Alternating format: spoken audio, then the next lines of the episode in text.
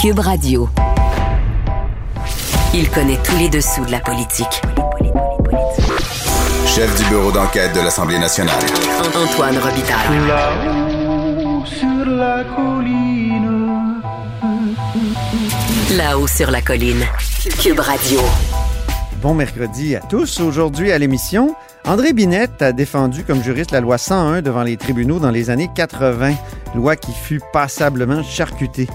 Il prévoit un jugement défavorable à la loi 21 sur la laïcité de l'État et peut-être même l'annulation de la clause dérogatoire par le juge Marc-André Blanchard, clause insérée dans la loi par le gouvernement Legault. Binette soutient aussi que c'est tout le système de nomination des juges qui est injuste et défavorable à la différence québécoise. Mais d'abord, mais d'abord, parlons sport en temps de pandémie. Antoine Robitaille. Il décortique les grands discours pour nous faire comprendre les politiques. Là-haut sur la colline. Plusieurs ont dénoncé les incohérences du gouvernement Legault dans sa gestion de la COVID, mais euh, dans ma chronique récemment, samedi dernier pour être plus précis, j'ai voulu souligner que la COVID nous rend tous un peu incohérents, y compris les membres de l'opposition. Puis je donnais l'exemple du libéral Enrico Ciccone qui réclamait le déconfinement des sports dans les milieux scolaires, écrivais-je, pourtant un secteur où les éclosions étaient nombreuses. Il est au bout du fil, il veut répondre. Euh, bonjour Enrico. Salut Antoine, merci de me donner l'opportunité. Ben oui, député de, de Marquette. Euh, donc, euh, c'est ça. vous- il me semble que vous- mon souvenir, là, puis les citations que je suis allé revoir sont assez claires et vous demandiez le, le- le déconfinement des sports, non? Mais moi, ce que j'ai toujours, j'ai toujours fait sous, sous forme de questions. Euh, sous forme de questions, parce que j'ai toujours voulu justement comprendre euh, euh, l'incohérence que vous avez euh, que vous avez parlé dans votre dans votre article, euh, article, à savoir pourquoi des certains secteurs euh, plus que d'autres. Pourquoi garder les écoles ouvertes, mais empêcher le sport également, alors qu'on fait du qu'on fait quand même des qu'on a des deux classes, qu'on respecte les deux classes, qu'on respecte également les bulles euh, classes pour le parascolaire ou même les activités physiques à l'école. Moi, ça a toujours été fait sous forme de questions. Tu sais, j'ai jamais fait une demande en ce sens de il faut des assouplissements, il faut réouvrir le sport de n'importe quelle façon. J'ai toujours vraiment là euh, euh, euh, fait attention de dire il faut toujours respecter les, consignes sanitaires, il faut toujours respecter la santé publique. Euh, mais de le voir si on était capable de le faire en, groupe, de le faire également avec le gouvernement et la santé publique, parce qu'on on a évalué le risque pour garder les écoles ouvertes, parce qu'on savait qu'il pouvait y avoir des dommages collatéraux, que ce soit au niveau de la santé mentale et au niveau social également. Mais moi, je dis, est-ce qu'on est capable de faire ce même exercice-là au niveau du sport? Parce que je lisais justement un article ce matin, euh, Antoine, sur Joanie Rochette, qui est une ancienne olympienne, qui est également médecin, qu'elle elle disait comment la santé mentale, euh, c'était important pour la santé mentale de faire du sport. Alors, on, on est capable de coller les deux et de voir, euh, de coller le- la santé mentale avec le sport et les bienfaits. Moi, c'est toujours été sous forme de question, justement, mais jamais de réouvrir complètement euh, le sport euh, sans prendre en considération euh, la sécurité des gens. là.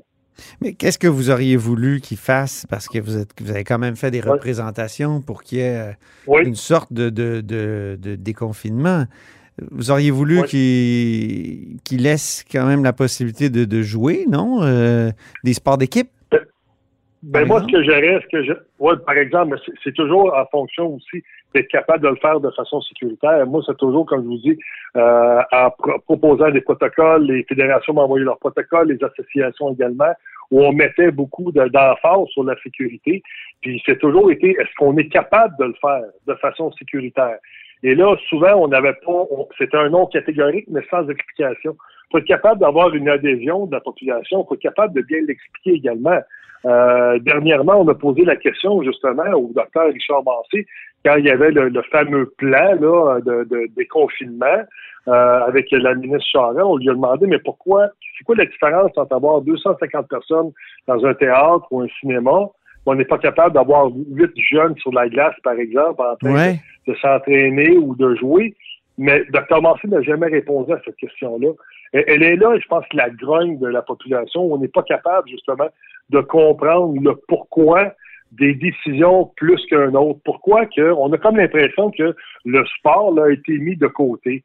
Les priorités, c'est pas une priorité pour euh, pour le gouvernement les sports. C'est l'impression que la population a aussi également. J'ai un, un, enseignant qui m'a écrit aujourd'hui, euh, Antoine, qui me dit, pourquoi tes élèves peuvent être 30 dans une classe bulle, dans toute la journée dans une classe, mais qui peut pas, euh, qu'on peut pas avoir 15 de ces jeunes-là dans la même classe bulle, dans ce même groupe-là, euh, aller dans un gymnase qui est quatre fois plus grand le soir en parascolaire.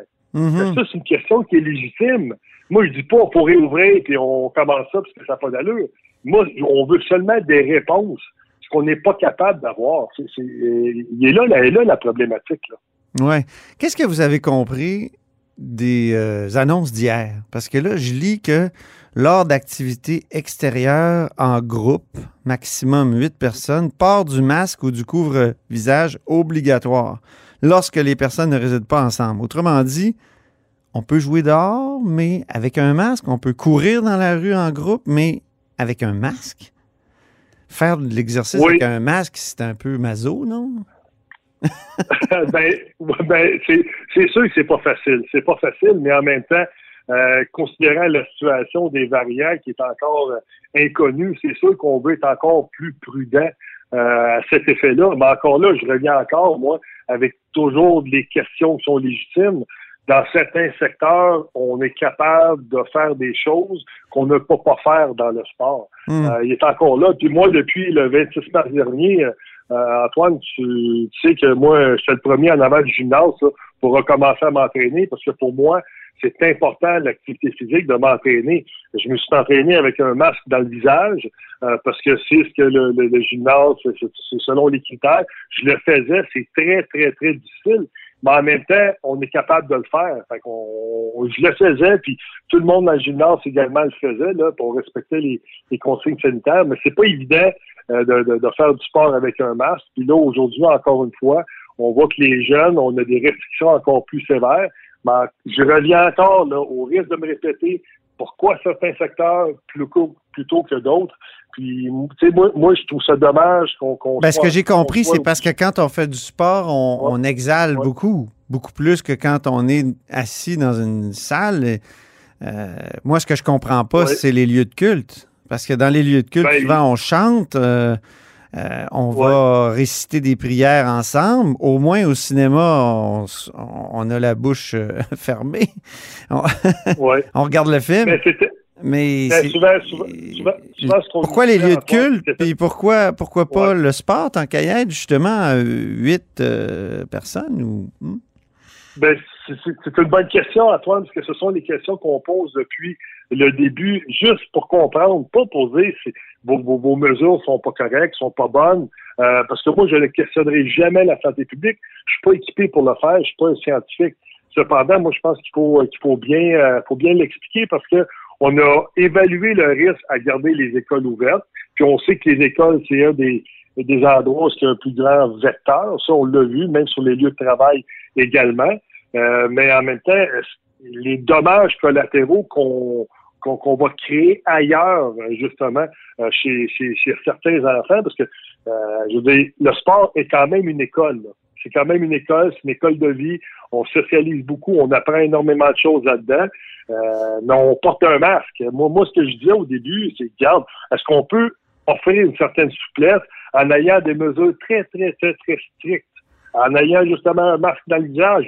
Le protocole du midget 3A, euh, de la Ligue midget 3A au Québec, euh, stipule que euh, on veut, ils veulent pratiquer, ils veulent faire de l'activité avec des masques dans le visage. Ils sont prêts à le faire, justement. Ben oui. Alors, euh, moi, moi je vois pas pourquoi c'est correct pour les huit dehors, mais c'est pas correct pour les huit à l'intérieur et euh, seulement à l'entraînement en respectant la distanciation. Mais disons qu'avec les, avec les variants, Enrico, là, Ouais. quand même, euh, on a beau encore poser les questions, mais on dirait que on n'a même plus le droit de poser ces questions-là. Ben, le- le- ce qui est dommage dans tout ça, puis même le même le, premier ministre est allé là euh, la semaine passée quand il a répondu à une question en disant euh, le, le responsable des sports veut plus d'assouplissement, puis vous, euh, Madame la chef, vous voulez avoir plus de restrictions. C'est pas ça du tout, là. Moi, ce que je pense, c'est juste euh, justement de- d'essayer de comprendre, puis on, on réalise tous là que on est dans une situation où les variants, où il y a beaucoup, beaucoup d'inconnus et on apprend là au jour le jour avec hmm. avec cette bébête-là. Pas, facile, pas facile dans l'opposition dans cette période. -ci. Non, non, c'est pas facile parce que justement, moi, j'ai toujours pensé que justement, dans mes dossiers, dans le dossier du sport, euh, il n'y avait pas de politique à faire euh, là-dedans. Cependant, ce que je me suis aperçu, c'est quand on questionne, on est vu comme un chioleux, on est vu comme une personne qui euh, s'élève contre la santé publique, ce qui est complètement, complètement faux. Mm-hmm. Parce que moi, jamais je me suis élevé contre la santé publique. Je veux seulement comprendre, puis je veux rallier euh, ma famille sportive à comprendre, parce qu'il faut, comprendre une affaire, Antoine. Là.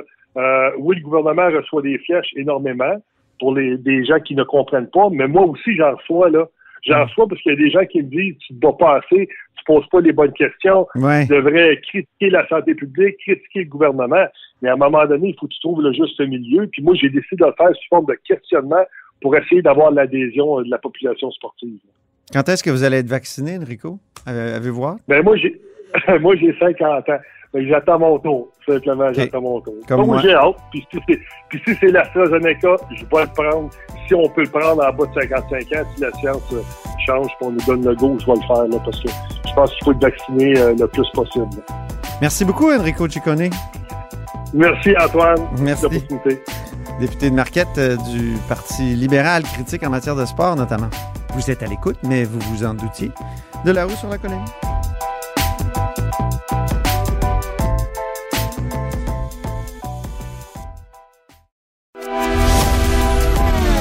Grand philosophe, poète dans l'âme, la politique pour lui est comme un grand roman d'amour. Vous écoutez Antoine Robitaille. Là-haut sur la colline. Mon prochain invité estime que le jugement à venir sur la loi 21, la loi sur la laïcité de l'État, est aussi prévisible que le coucher de soleil. C'est André Binette, juriste constitutionnaliste. Bonjour. Bonjour. Donc, euh, vous écrivez euh, à la page 22 d'un article que, que, je tiens à souligner qui s'intitule L'identité des juges dans la dernière livraison de la revue L'Action nationale vous écrivez, vous le rappelez, que la loi 21 comporte une clause dérogatoire et vous prévoyez que le juge Marc-André Blanchard annulera cette clause euh, et, comme vous le dites, là, va, va dire que c'est une plaie que cette loi. Qu'est-ce qui vous fait dire ça?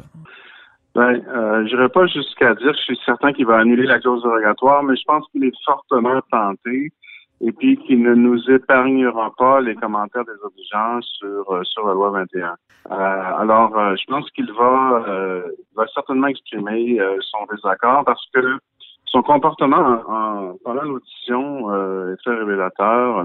On me dit que sur les cinq journées d'audition, il a laissé passer quatre journées de Québec bashing et puis que son comportement euh, lors de l'audition était peu judiciaire, peu impartial. Alors, c'est-à-dire qu'il s'impatientait dans les, les plaidoiries en faveur de la loi et puis euh, prenait des notes seulement lorsque les opposants à la loi euh, s'exprimaient. Alors, à mhm. mon avis, c'est un comportement qui déjà et laisse croire ce qui, ce qui s'en vient. Je pense que malheureusement, il a succombé à une certaine démagogie canadienne, une certaine biologie canadienne qui s'étend euh, jusqu'au pouvoir judiciaire dans certains cas. Mhm. Alors, je m'attends à une condamnation morale, si on veut, de, de, la loi 21. Et euh, donc, je suis pessimiste à, en Cour supérieure. Je suis modérément optimiste à mesure que l'affaire va monter jusqu'en Cour suprême. Euh, j'espère que la rationalité va reprendre le dessus.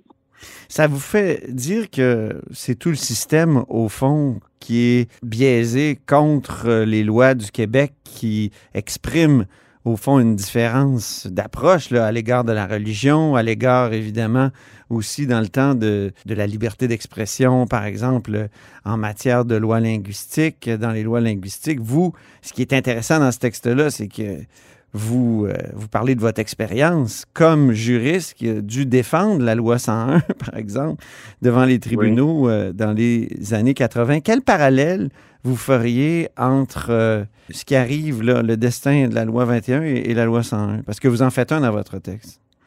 Oui, bon, ben, je vois le même, le même déchaînement idéologique là, judiciaire contre la loi 21.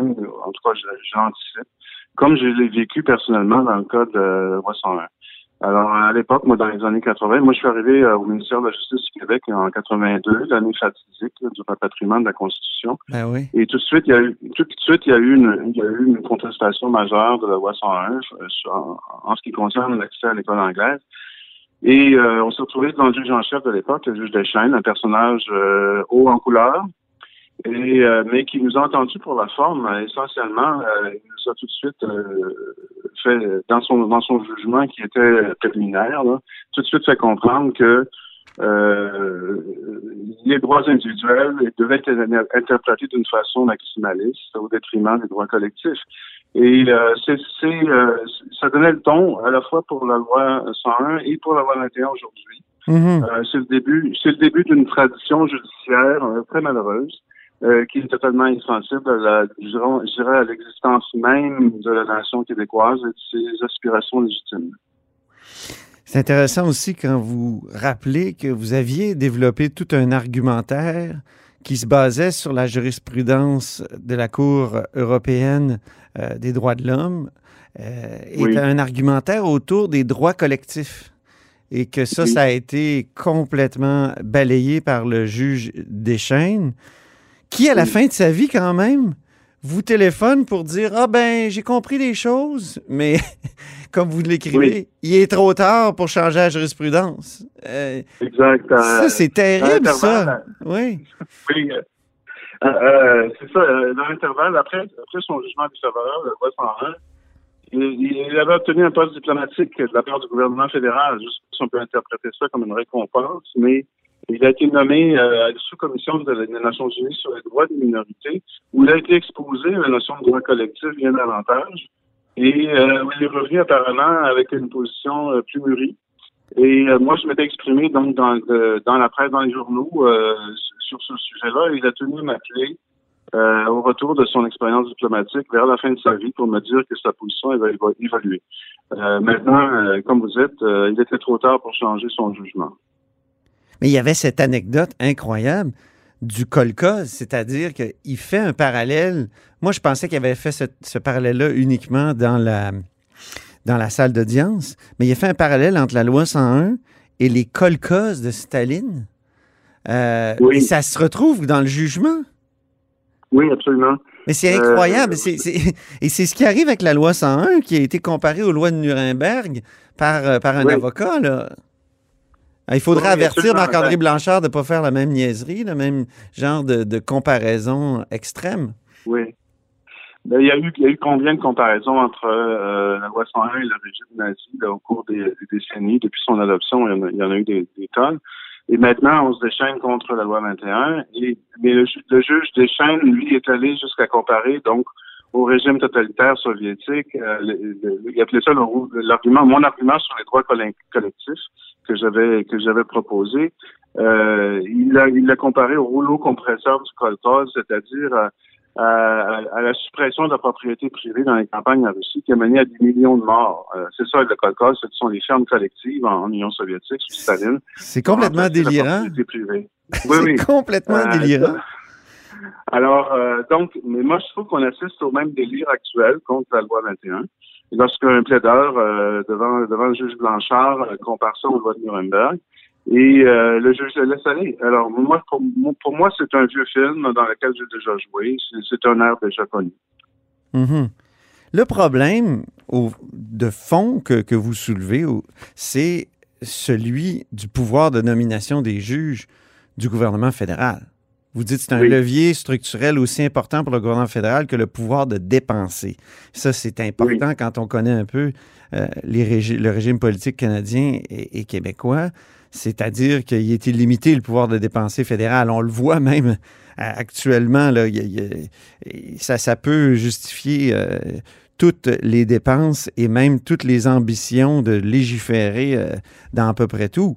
Euh, mais le, pouvoir euh, de nomination des juges, il est critiqué, mais on dirait qu'on ne perçoit pas ce que vous exposez si clairement dans votre texte, c'est-à-dire que aucun nationaliste québécois, et encore moins évidemment un souverainiste, peut accéder à la magistrature. Or, c'est quoi? C'est c'est 30% de la population quand même là, que ça, ça représente. Oui, Donc, cette sensibilité-là 50% se retrouve jamais dans, dans, dans les jugements, dans les. euh, donc, dans les. À moins que la personne ait caché son jeu, comme vous le dites. Oui. Oui, oui. euh, C'est comme si les Canadiens de Montréal acceptaient que les Maple Leafs de Toronto nomment tous les arbitres. Euh, je, je pense que la réponse serait soit on n'accepterait pas ça. Alors, non. euh, dans- évidemment, dans, dans certains domaines, euh, le droit d'auteur, euh, je sais pas, moi, le droit de la consommation, euh, ça n'a pas beaucoup de conséquences. Mais quand, quand vous touchez euh, au droit constitutionnel, au droit autochtone, bon, l'organisation fondamentale de la société, euh, là, ça peut avoir des conséquences euh, majeures. Et puis, il y a une idéologie judiciaire euh, fondée autour de la légitimité de la Charte canadienne, d'une interprétation maximaliste des droits des droits individuels, et, euh, et, et, euh, qui est particulièrement sensible dans les cas qui concernent le Québec. Alors, euh, il y a un juge en chef de la Cour d'appel euh, qui a eu l'honnêteté, la franchise de dire une fois ouvertement Michel Robert. juge- Michel Robert, qui avait, été, qui avait été président du Parti libéral du Canada. oui. Exactement. Alors, il lui a dit ouvertement, une fois admis, qu'aucun souverainiste ne pouvait être juge à la Cour d'appel du Québec, ce qui exclut euh, plusieurs des meilleurs juristes du Québec.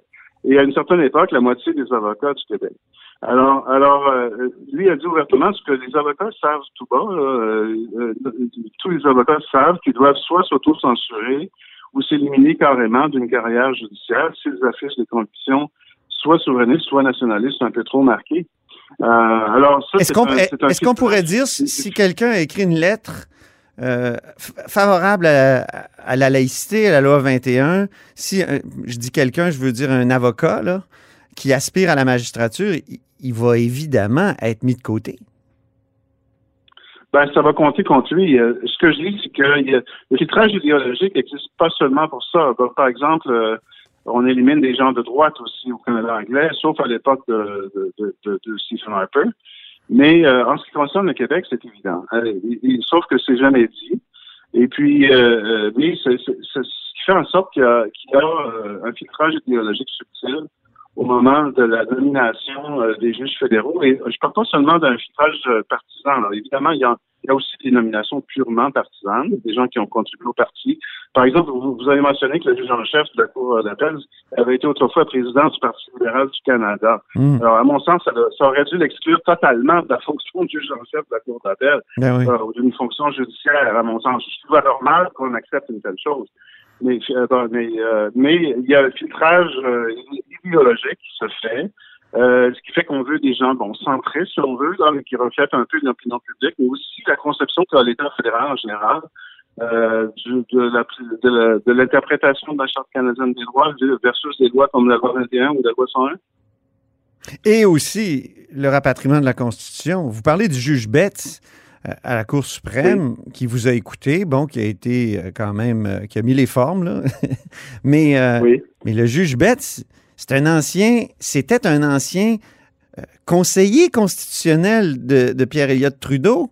Et donc, c'est Oui. lui qui a, qui a- qui a- fait, qui a participé à tous ces jugements sur les rapatriements, sur le rapatriement, sur le droit de veto, sur la loi 101. C'est quand même particulier qu'un ancien Oui, conseiller euh, comme ça se retrouve aux plus hautes fonctions, puis à trancher finalement des, des, des éléments fondamentaux du régime.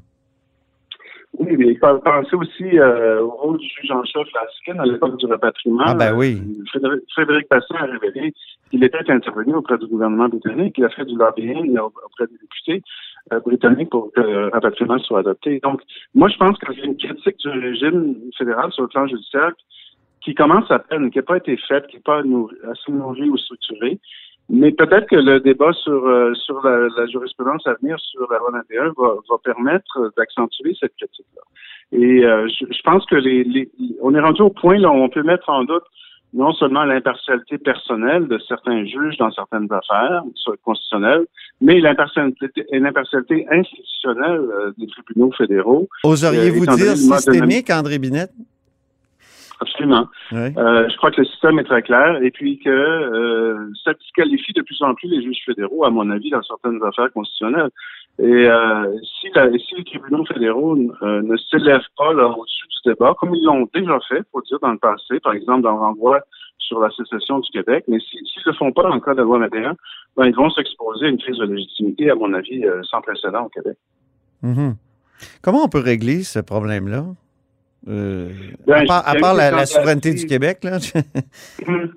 Ben, il y a eu des tentatives, euh, je pense à Benoît Pelletier lorsqu'il était ministre, euh, je pense euh, je pense à l'époque de Gilles ou du gouvernement Bourassa, de faire participer le Québec à la nomination euh, des juges de la Cour suprême. À, à mon avis, ça devrait être étendu à tous les juges fédéraux, Cour supérieure, Cour d'appel également.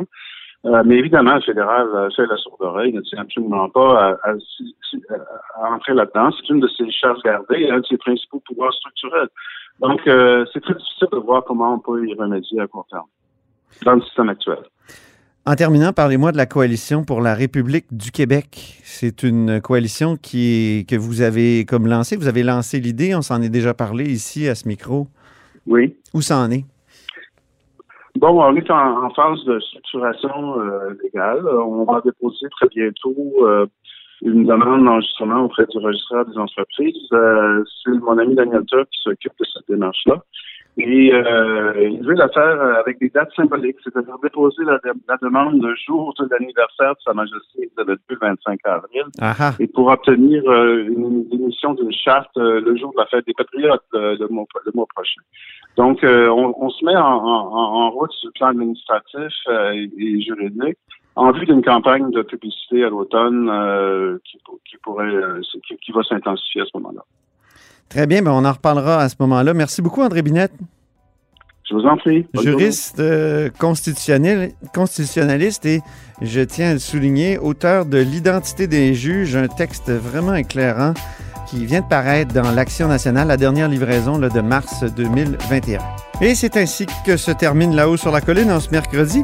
Merci d'avoir été des nôtres. Merci beaucoup même. N'hésitez surtout pas à diffuser vos segments préférés sur vos réseaux. Et je vous dis à demain.